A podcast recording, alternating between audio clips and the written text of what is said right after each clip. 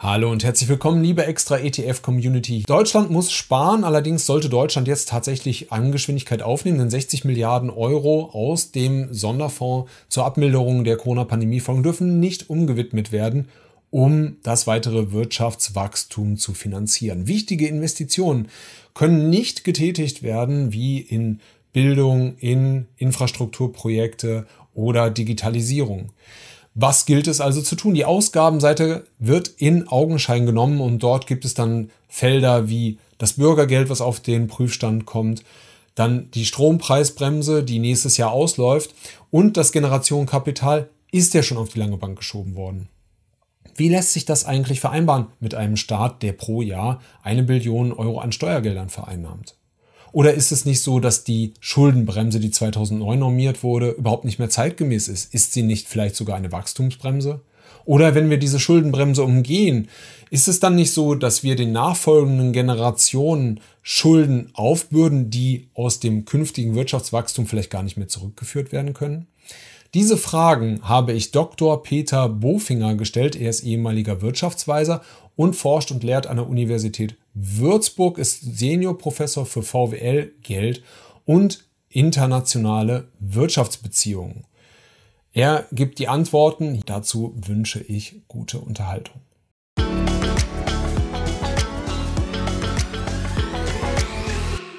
Bevor wir jetzt in das Thema einsteigen, noch ein Hinweis von dem Sponsoren dieser aktuellen Podcast-Episode und zwar dem digitalen Vermögensverwalter Quirion. Denn Quirion hat ein Produkt im Angebot, das sich sehr gut zum kurzfristigen Parken von Cash eignet und damit eine sehr gute Alternative zum Tagesgeld ist. Denn mit den Zinsen beim Tagesgeld ist es ja so, entweder sie sind zeitlich begrenzt oder oftmals gelten diese attraktiven Zinsen nur für Neukunden. Aber Quirion bietet jetzt eben mit dem Produkt Cash Invest eine clevere Alternative zum Tagesgeld. Du investierst dabei in ein Portfolio aus Geldmarkt-ETFs und durch die kurze Restlaufzeit der in den ETFs enthaltenen Papiere im Durchschnitt ist es nämlich nur 30 Tage, bist du immer sehr nah dran an den aktuellen Geldmarktzinsen.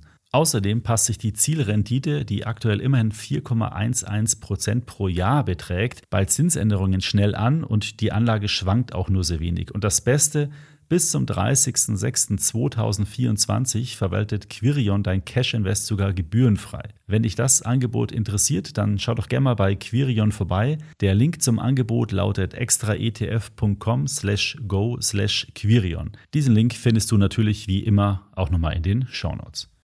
Herr Dr. Bofinger, schön, dass Sie es geschafft haben hier auf unserem Kanal. Die aktuellen Ereignisse ähm, haben uns eingeholt. 60 Milliarden Euro fehlen äh, dem Bund, wenn man so will, von dem Corona-Topf oder den finanziellen Möglichkeiten, die dieser Topf halt bietet. Jetzt geht es daran zu sparen. Es gibt verschiedene Möglichkeiten. Man könnte jetzt an das Bürgergeld halt rangehen. Ähm, die Energiepreisbremse läuft aus. Ähm, jetzt stellt sich natürlich die Frage, wenn der Staat sparen muss, woran sollte er eigentlich sparen? Was können jetzt Maßnahmen sein? Also ich finde die Frage falsch gestellt. Deutschland befindet sich in einer sehr schwachen Wirtschaftslage. Wenn wir jetzt im großen Stil sparen, dann kommen wir in eine Rezession rein. Also von daher ist das schon konjunkturpolitisch ziemlich unsinnig. Und deswegen meine ich, muss man sich überlegen, wie können wir jetzt tatsächlich aus dieser Zwangsjacke herauskommen. Lösungen gibt es. Es gibt den Vorschlag, ein Sondervermögen für Zukunftsinvestitionen zu machen, so ähnlich wie für die Bundeswehr wo man all die Projekte reinpackt, die jetzt wegen dieser Entscheidung äh, des Verfassungsgerichts nicht durchführbar sind. Und dann braucht man eine Zweidrittelmehrheit im Grundgesetz. Und ich würde das als Ampel versuchen, äh, das einbringen in den Bundestag. Und dann würde die Union ja für die Frage gestellt, will sie tatsächlich solche Zukunftsinvestitionen verhindern, ja auch im großen Stil den ostdeutschen Ländern mit äh, CDU-Ministerpräsidenten zugutekommen. Ja, Sie hatten schon in einem anderen Interview, in einem anderen Beitrag gesagt, das, was der deutsche Staat jetzt äh, tut, beziehungsweise die Regierung, äh, wäre so, als würde man ähm, jemanden, der ins Krankenhaus eingeliefert würde mit Herzproblemen und Fußpilz, zuerst am Fußpilz halt ähm, operieren oder das zuerst halt behandeln. Also es sollte darum gehen, jetzt die Zukunftsinvestitionen zu ermöglichen und äh, nicht die Schuldenbremse halt einzuhalten. Ist das eine klare Absage dann äh, komplett an die Schuldenbremse, beziehungsweise haben wir jetzt 2009 einen Fehler gemacht, die Schuldenbremse einzuführen? Ich will ganz kurz das, das Bild noch ein bisschen erläutern, weil das sich ja vielleicht nicht selbst erklärt. Ähm, ich habe dieses Bild gewählt, weil die Staatsverschuldung Deutschlands das geringste Problem ist, das wir derzeit wirtschaftspolitisch haben. Wie meine ich das? Äh, zum einen ist die Staatsverschuldung relativ zur Wirtschaftsleistung kaum höher als vor 20 Jahren. Zum anderen liegt unsere Staatsverschuldung relativ zur Wirtschaftsleistung deutlich unter dem, was alle anderen großen Volkswirtschaften haben. Das heißt, wir haben da überhaupt kein Problem. Äh, und wir haben auf der anderen Seite gravierende Probleme, weil unser ganzes Geschäftsmodell, das auf Exportindustrie und Automobil basiert, einfach nicht mehr wettbewerbsfähig ist. Deswegen brauchen wir diese Transformation. Und daher kommt dieses Bild, das ich gewählt habe. Wir müssen jetzt dringend versuchen, unser Land voranzubringen, technologisch auch von der Autoindustrie auch in andere Bereiche zu bringen. Und stattdessen äh, haben wir durch die Schuldenbremse ja eine Priorisierung, die sagt, das allergrößte Problem ist die Staatsverschuldung, die darf nicht steigen und alle anderen Probleme, die wir haben, müssen sich dem unterordnen. Und das, das ist mhm. nochmals Verständnis des Bildes. Ja, wir müssen die Schuldenbremse ändern. Und es ist ja sehr erfreulich, dass jetzt heute vom Wissenschaftlichen Beirat des Bundeswirtschaftsministeriums ein Gutachten kommt, das genau jetzt Vorschläge hat zur Modifizierung äh, der Schuldenbremse und dieser wissenschaftliche Beirat beim Bundeswirtschaftsministerium, das ist jetzt kein äh, Club von linken Ökonomen, sondern es ist wirklich sehr orthodoxe, neoliberale Ökonomen und es ist ohne eine Gegenstimme angenommen worden. Das heißt, es hat sich jetzt auch in der Breite der Profession umgesprochen, dass die Schuldenbremse ein Fehler ist. Ich habe 2009 zusammen mit Gustav Horn schon damals an die Abgeordneten appelliert und gesagt, lasst das, das ist unsinnig. Und diese Einsicht, Gott sei Dank, setzt sich nur allmählich durch. Und ich denke, wenn die Ökonomen jetzt sehr konservativer Couleur sagen, wir müssen das ändern, dann ist ja auch eine Hoffnung, dass vielleicht auch die Union erkennt, dass es auch ihr nicht und ihren Wählerinnen und ihren Ministerpräsidenten nicht gut tut, an dieser unsinnigen Konstruktion festzuhalten. Das macht natürlich vollkommen Sinn. Also wir müssen ja jetzt auf jeden Fall investieren, so oder so. Ähm, nur um Ihre Position da einmal ähm, ja deutlich zu machen, ist das dann für Sie jetzt eine Ausnahmesituation, weil Sie ja sagen, ja, wir brauchen das Sondervermögen, dann können wir weiterschauen und können dann halt ähm, ja wie eine ähm, ja Haushalt, also den, die Schuldenbremse wieder einhalten, oder würden Sie die Schuldenbremse grundsätzlich ähm, verwerfen wollen? Die Schuldenbremse ist in vielerlei Hinsicht ökonomisch unsinnig. Eine einfache Lösung wäre, dass man sagt, okay, wir wollen die Staatsverschuldung konstant halten. Wenn ich das jetzt nicht teile. Dann muss man aber dieses Ziel Staatsverschuldung konstant halten ökonomisch sinnvoll formulieren. Und die Staatsverschuldung ist eigentlich ökonomisch nur sinnvoll zu interpretieren, wenn man sie in Relation zur Wirtschaftsleistung stellt. Also Griechenland hat ein Achtel unserer Staatsschulden, aber natürlich auf die Wirtschaftsleistung Griechenlands ist das weitaus mehr. Das heißt, wenn man ein Ziel für die Staatsverschuldung formulieren wollte, dann müsste man das relativ zur Wirtschaftsleistung tun, so wie dieses Maastricht-Kriterium. Und äh, wenn wir jetzt unsere Staatsverschuldung von etwa 64 Prozent zur Wirtschaftsleistung konstant halten wollten, dann können wir jedes Jahr guten Defizit von zwei Prozent machen, weil Staatsverschuldung relativ zur Wirtschaftsleistung heißt, der Nenner der da in dieser Relation steht, der wächst ja, der wächst sogar dann, wenn wir kein reales Wachstum haben, weil das natürlich auch äh, über die Inflation steigt. Das heißt, wir könnten das Ziel konstante Staatsverschuldung richtig formuliert einhalten, wenn wir jedes Jahr zwei Prozent, zweieinhalb Prozent Defizit machen. Das heißt, mhm. schon so könnte man, wenn, das, wenn man das nur ökonomisch richtig interpretiert, hätten wir schon den ganzen Spielraum und müssten das ganze Theater nicht haben. Das zweite Problem bei der Schuldenbremse ist natürlich, dass sie gezielt äh, konstruiert wurde, um dem Staat das Investieren schwer zu machen. Vor der Schuldenbremse galt im Grundgesetz, wenn der Staat Investitionen durchführt, dann darf er die auch mit Krediten finanzieren. Und die Schuldenbremse sagt, wenn du Investitionen durchführst, darfst du das nicht mehr über Kredite finanzieren, sondern du musst das aus den laufenden Einnahmen finanzieren. Das heißt, schon von der Konstruktion her ist das Ganze investitionsfrei in Krieg. Und wir sehen es ja auch daran, dass die öffentlichen Investitionen jetzt in den vergangenen Jahren wenn man die Abschreibung abzieht, letztlich bei Null waren. Das heißt, es wurde nicht zusätzlich investiert, wurden keine neuen äh, Investitionen durchgeführt, äh, insbesondere auch in der Situation, wo ja die Bevölkerung in unserem Land stark gewachsen ist. Das heißt, es hat das verhindert. Und der dritte Punkt, wieso die Schuldenbremse unsinnig ist, ist der, dass ja die, die Vertreter der Schuldenbremse sagen, die Politiker sind kurzfristig orientiert. Die denken nicht an, an, an die Zukunft. Ähm, und das mag ja sein. Aber was machen Politiker, die kurzfristig orientiert sind, wenn sie die Schuldenbremse haben? Ja, sie investieren eben nicht, weil die Effekte der Investition sieht man nicht heute, sieht man nicht morgen, sondern sieht man vielleicht in zehn Jahren. Das heißt, wenn wir jetzt keine äh, neuen äh, Industrien ansiedeln ähm, im Bereich der Chipindustrie, das merkt man in den nächsten zwei, drei Jahren nicht.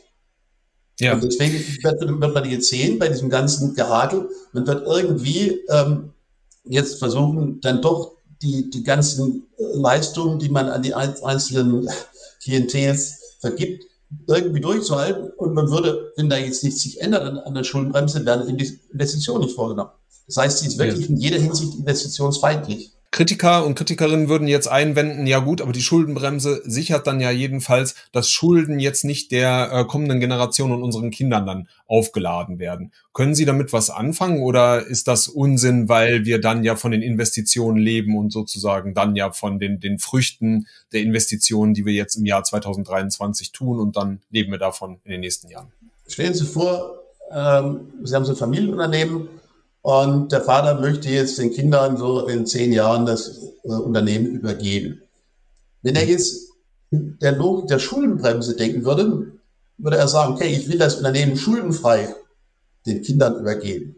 Ja, würde also jetzt auf keinen Fall Kredite aufnehmen, um neue Investitionen durchzuführen und käme vielleicht sogar auf die Idee, die Verschuldung, die das Unternehmen hat, zurückzuführen. Dann würde er wahrscheinlich in zehn Jahren den Kindern ein schuldenfreies Unternehmen übergeben, aber das Ding wäre nichts wert. Das hätten die Kinder. Die Alternative wäre ja zu sagen, okay, wie bringe ich das Unternehmen so voran, dass es in zehn Jahren wettbewerbsfähig ist, dass es die neuesten Technologien hat, dass meine Kinder ein Unternehmen haben, das toll läuft. Und wenn man sagt, nein, das Wichtigste ist jetzt die Verschuldung und im Zweifel unterlassen wir Investitionen, die man für dieses Unternehmen braucht, dann kann er den Kindern dann das Unternehmen übergeben und die werden dann sagen, vielen Dank, Vater, es ist zwar schuldenfrei, aber leider ist, ist die Putze auch nichts mehr wert. Mhm.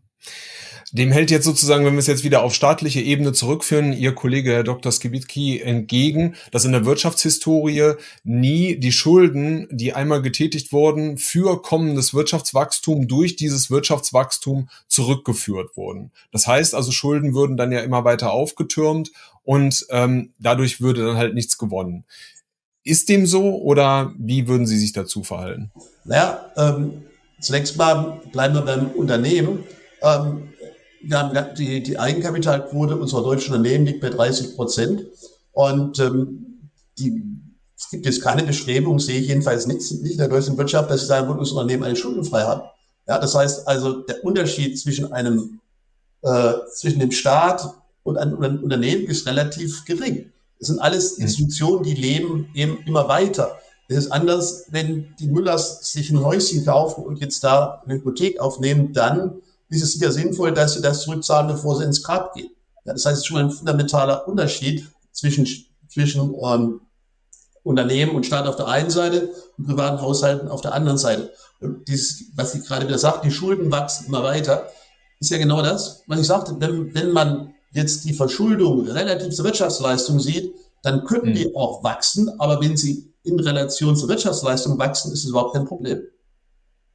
Ja, und wie gesagt, gut, wenn die Schulden wachsen immer weiter. Wir haben heute eine Staatsverschuldung wie im Jahr 2004, wenn mhm. man es relativ zur Wirtschaftsleistung sieht. Das heißt, in 20 Jahren ist die Staatsverschuldung überhaupt nicht gewachsen. Also dieses, ja. dieses, dieses äh, Narrativ stammt halt aus einer ökonomisch unsinnigen Sichtweise, dass man eben die absoluten Beträge anguckt. Und das ist eben für Staatsverschuldung unsinnig, ist auch bei Unternehmen unsinnig. Nicht? Wenn Sie jetzt ein Kleinunternehmen haben, wenn das jetzt vielleicht eine Verschuldung von einer Million hat, dann kann das, kann das sehr viel problematischer sein, als wenn DAX-Konzerne Verschuldung von einer Milliarde hat. Man muss immer Schulden relativ sehen. Absolute Sicht der Schulden ist unsinnig und dominiert leider äh, die Debatte, weil die meisten Leute über Ökonomie jetzt reden, ohne allzu viel von Ökonomie zu verstehen. Ja.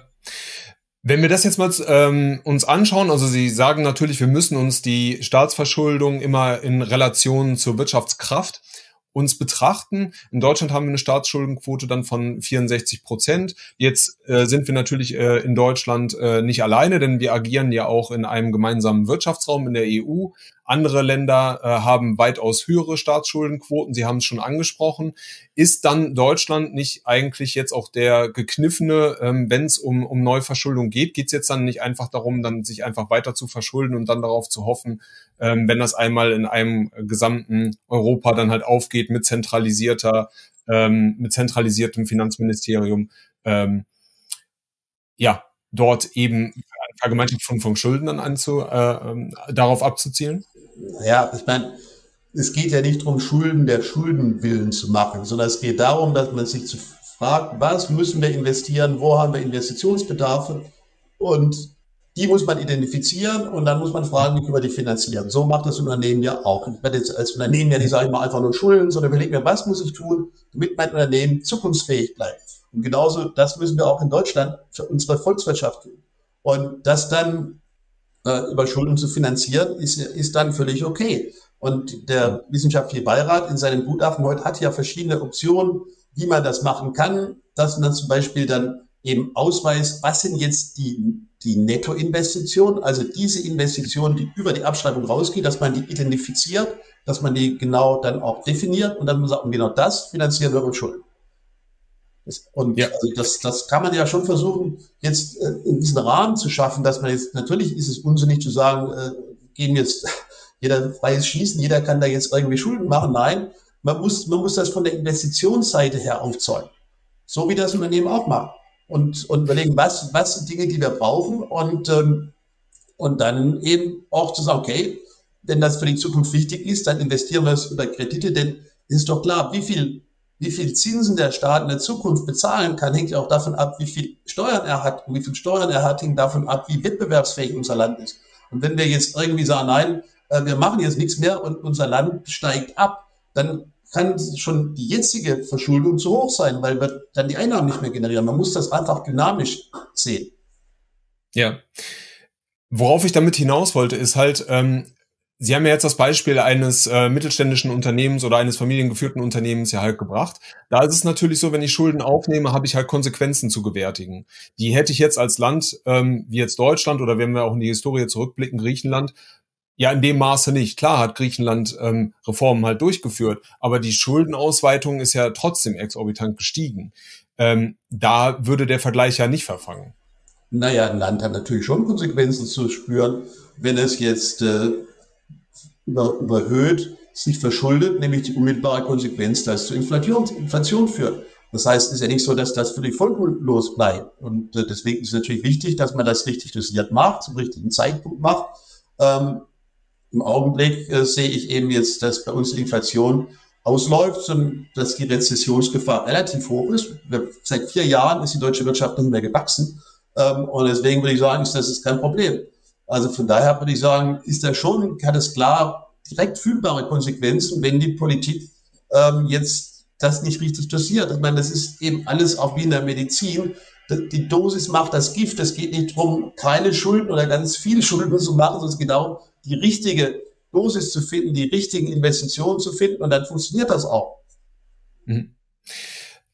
Wenn wir jetzt mal schauen, ähm, was nimmt denn der, der deutsche Staat ein? Also wir haben ja jetzt vor der Steuerverteilung hat, nimmt der Staat etwa eine Billion Euro an Steuergeldern ein.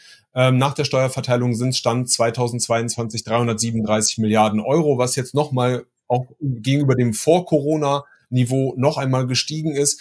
Ich glaube, die Bürger und Bürgerinnen können sich jetzt halt nicht vorstellen, warum es der Staat dann trotzdem nicht fertig bringt, trotz solcher sprudelnder äh, Steuereinnahmen, ähm, den vernünftigen Haushalt aufzustellen. Haben wir da eher ähm, ein Verteilungs, äh, äh, ähm, haben wir, ähm, wir haben ja kein Einnahmenproblem, sondern wir haben ja ein, ein Verteilungs- und Ausgabenproblem, oder wie sehen Sie das? Ja gut, die Einnahmen des Staates, das sind ja nicht alle Steuereinnahmen, nicht? Ein großer Beitrag sind ja auch die ganzen Beiträge zur Sozialversicherung. Und auch bei den Ausgaben des Staates ist natürlich ein großer Teil, ist die, die Sozialversicherungsleistungen. Aber das sind ja Leistungen, für die die Menschen auch was geben. Also der größte Brocken jetzt ähm, bei, den, bei den Sozialleistungen ist die Rentenversicherung. Aber da zahlen die Leute auch für ein. Das ist ja kein, kein Almosen. Der zweitgrößte Brocken ist die Krankenversicherung, zahlen die Leute auch dafür ein. Also man muss ein bisschen aufpassen, dass man jetzt bei den Staatsausgaben denkt, naja, das sind irgendwie alles, das kriegen irgendwie Leute, die nichts schaffen, sondern also Rentenversicherung, Krankenversicherung, Arbeitslosenversicherung, aber auch die Pflegeversicherung, das sind, ja, das sind die größten Brocken. Ähm, das sind ja Dinge, wo die Menschen auch was für bezahlen. Ja, da kann ich nicht einfach sagen, ja, irgendwie, streichen wir mal zusammen oder so, weil, weil, weil da jetzt irgendwie was verschenkt wird. Ich meine, der Staat ist eine, ist eine Umverteilungsmaschine in dem Sinn, die aber auch gut ist, weil eben dieses, dieses Rentenversicherungssystem etwas ist, was man privat gar nicht organisieren könnte in der Art und Weise. Deswegen die großen Zahlen ähm, sind okay, auch das muss man wieder zur Wirtschaftsleistung sehen. Dann die, halten sich die Anstiege dann auch wieder in Grenzen. Das ist natürlich auch ein Teil durch die, durch die inflationäre Entwicklung, die wir hatten, ähm, sind natürlich die Einnahmen gestiegen, aber die Ausgaben für Löhne und, und, und ja, alles, was der Staat sonst so und auch Investitionen macht, ist ja alles teurer geworden. Also ist nur auf die Einnahmen zu gucken, sein die sprudeln, ähm, ist, ist äh, einseitig. Man muss sehen, die, die Belastung für die Ausgaben ist natürlich auf der Ausgabenseite ist genauso da. Und wie gesagt, ja, erstaunlich ist ja immer, die Frage ist ja, es kann sagen, so viel Geld, aber welche Vorschläge liegen, liegen denn auf dem Tisch, wo man jetzt sparen kann? Das ist alles das Bürgergeld, wobei ich das Gefühl habe, dass das eine verfassungsrechtlich schwierige Kiste ist. Dann kommen irgendwelche Vorschläge für die Rente, wobei man sagen muss, ähm, das Rentensystem ist eben jetzt kein Geschenk des Staates, sondern die Leute zahlen ein. Ähm, und selbst wenn ich an der Rente was drehe, sind das Effekte, die kommen relativ langsam. Das heißt, da ist nicht so viel. Also es, es gibt ja gar nicht so viel, gar nicht so viel auf dem Tisch. Dann wird gesagt, gut, was man machen kann, ist hier dieses Dieselprivileg. Ähm, man kann jetzt Dienstwagenbesteuerung ändern. Man kann äh, die das Splitting bei, bei Ehepaaren äh, äh, ändern. Äh, das sind alles Dinge, die aber, naja, also weiß ich, die FDP da mitmachen würde. Ja, und das heißt, also man lebt es immer so vollmundig und wenn man die Leute dann konkret fragt, die Politiker, wo das ist, die sagen, ja, bei so vielen Billionen muss irgendwas rauskommen. Aber es ist eben alles, alles auf Kante genäht. Ja, absolut. Äh, Sie haben es ja auch schon richtig angesprochen. Der Staat ist eine große Umverteilungsmaschine und ähm, viele Kritiker und Kritikerinnen würden jetzt natürlich einwenden, ja gut, das sind ja konsumtive Ausgaben oder ein Großteil davon sind konsumtive Ausgaben. Vielleicht sollten wir da mal den, ähm, den Hebel ansetzen und dann könnten wir es halt eher in, in Investitionen, die dann ja auch wirklich Zukunft und Wirtschaftswachstum halt fördern, ähm, ja, dahin leiten. Naja, aber konsumtive Ausgaben ist zwar der korrekte statistische Begriff, aber es sind natürlich die Polizisten, die Lehrer, ähm, die Leute bei der Bundeswehr. Äh, das heißt, die ganzen Personalausgaben des Staates sind konsumtive Ausgaben. Ja, also man denkt bei konsumtiven Ausgaben, die lassen es krachen und machen irgendwelche Partys oder so. Nein, die gesamten Personalausgaben sind konsumtiv. Und dann kann man einmal fragen, in welchen Bereichen wo man denn sparen? Vielleicht weniger Polizisten oder so oder weniger Lehrer, ähm, weniger, weniger äh, Dienste in Krankenhäusern, wenn das öffentliche Krankenhäuser sind. Also, das, das sind alles so pauschale Begriffe. Ähm, und es ist doch dann Aufgabe jetzt der Politiker, das zu identifizieren. Und wenn sie die, die Zeitung lesen, also außer dem Bürgergeld, fällt den Leuten nicht viel ein. Ja. Vermutlich werden wir es ja jetzt ja auch hier zwischen uns an unserem kleinen äh, Stammtisch nicht lösen können, logischerweise. Aber man könnte ja beispielsweise äh, über das Renteneintrittsalter dann halt nachdenken. Ja, aber Oder, das, bringt, das bringt ja noch gar nichts. Verstehen Sie? Wir brauchen ja jetzt Geld. Ja, äh, ja, ja, klar. Das bringt Absolut. überhaupt nichts. Also, es mag ja sein, dass wir in den 2030er Jahren darüber nachdenken müssen. Aber es bringt heute null. Also alle Vorschläge des Rente sind völlig daneben, weil das, das im Augenblick bringt das nichts. Wir brauchen für 2024, vielleicht auch für 2025 Geld. Und das kriegen sie aus dem Rentensystem nie raus. Also selbst wenn man so brutal wäre, dass man jetzt also es ist einfach, da ist nichts zu holen. Ja. Für das, was wir äh, jetzt brauchen. Ne? Ja, ab, absolut. Also ne, vielleicht ist das nicht klar geworden, worauf ich halt hinaus möchte. Dass wir jetzt Geld brauchen, ist überhaupt keine Frage. Ne? Wenn wir jetzt halt eine Rentenreform halt einleiten, davon haben wir heute nichts. Das ist vollkommen klar. Worauf ich halt nur hinaus wollte, ist halt, dass man mal schaut, okay, wo geht das Geld hin und könnte man es halt effizienter und wie es ja auch äh, Bundesfinanzminister Lindner ja sagt, viel treffsicherer einsetzen könnte. Das war nur der, ja, der aber Gedanke. Aber das Geld der Rente ist relativ treffsicher und es ist nach wie vor so, dass das, was an Versicherungsleistungen im Rentensystem ist, weniger ist als das, was der Bund da eingibt. Ja, das heißt also, mhm. die, die Leute, die da Beiträge ins Rentenversicherungssystem leisten, die zahlen gleichzeitig auch quasi für soziale Zwecke in dem System. Also es ist nicht so, dass das Rentensystem irgendwas ist, äh, was da irgendwie Bonbons verschenkt oder so. Dennoch, Sie haben es ja auch schon angesprochen, ähm, natürlich braucht der Staat Bedienstete. Ähm, Polizei und so weiter, da würden wir überhaupt nicht den Hebel dran ansetzen wollen. Auf der anderen Seite stellt sich natürlich schon die Frage, wenn sich der Staat etwa einen Personalbestand, weiß ich nicht, von 300.000 ähm, Beamten und Beamtinnen plus halt noch Angestellte halt leistet, ähm, dann kommt, glaube ich, nur noch äh, Siemens und die Edeka-Gruppe drüber. Und das sind ja international agierende Konzerne. Also dort gibt es ja sicherlich auch Einsparpotenzial. Ich weiß ehrlich gesagt nicht, ob das ein guter Vergleich ist. Und zum anderen, ich meine, alle beklagen sich über die Bürokratie, wie langsam das geht. Ich meine, das hat natürlich auch damit was zu tun, dass Personal da ist. Ja, ich meine, dauert, je mehr, weniger Personal ich in Verwaltung habe, desto länger dauert es. Also eigentlich dieses Jammern über Bürokratie müsste eigentlich, natürlich zum einen kann man fragen, sind die Regulierungen ähm, zu weit gehen, aber zum anderen ist natürlich das, was man als Bürokratie empfindet, technisch davon ab, wie schnell jetzt die Verwaltung arbeitet. Und wenn man jetzt da die Personalstärke noch reduziert, weiß ich nicht, ob das ein besonders guter Beitrag ist. Ja. Herr Dr. Bofinger, haben Sie vielen, vielen Dank für das Interview. Sehr, sehr interessante ähm, ja, Insights von Ihnen. Danke Ihnen vielmals. Ja, gerne, hat Spaß gemacht. Ja, liebe extra ETF Community, das war's schon wieder mit unserem Talk-Format für diese Woche. Zu Gast war Dr. Peter Bofinger, ehemaliger Wirtschaftsweiser und Professor an der Universität Würzburg. Ich wünsche euch für eure Investmententscheidung einen kühlen Kopf und eine glückliche Hand und bis ganz bald wieder hier auf unserem Kanal. Ciao.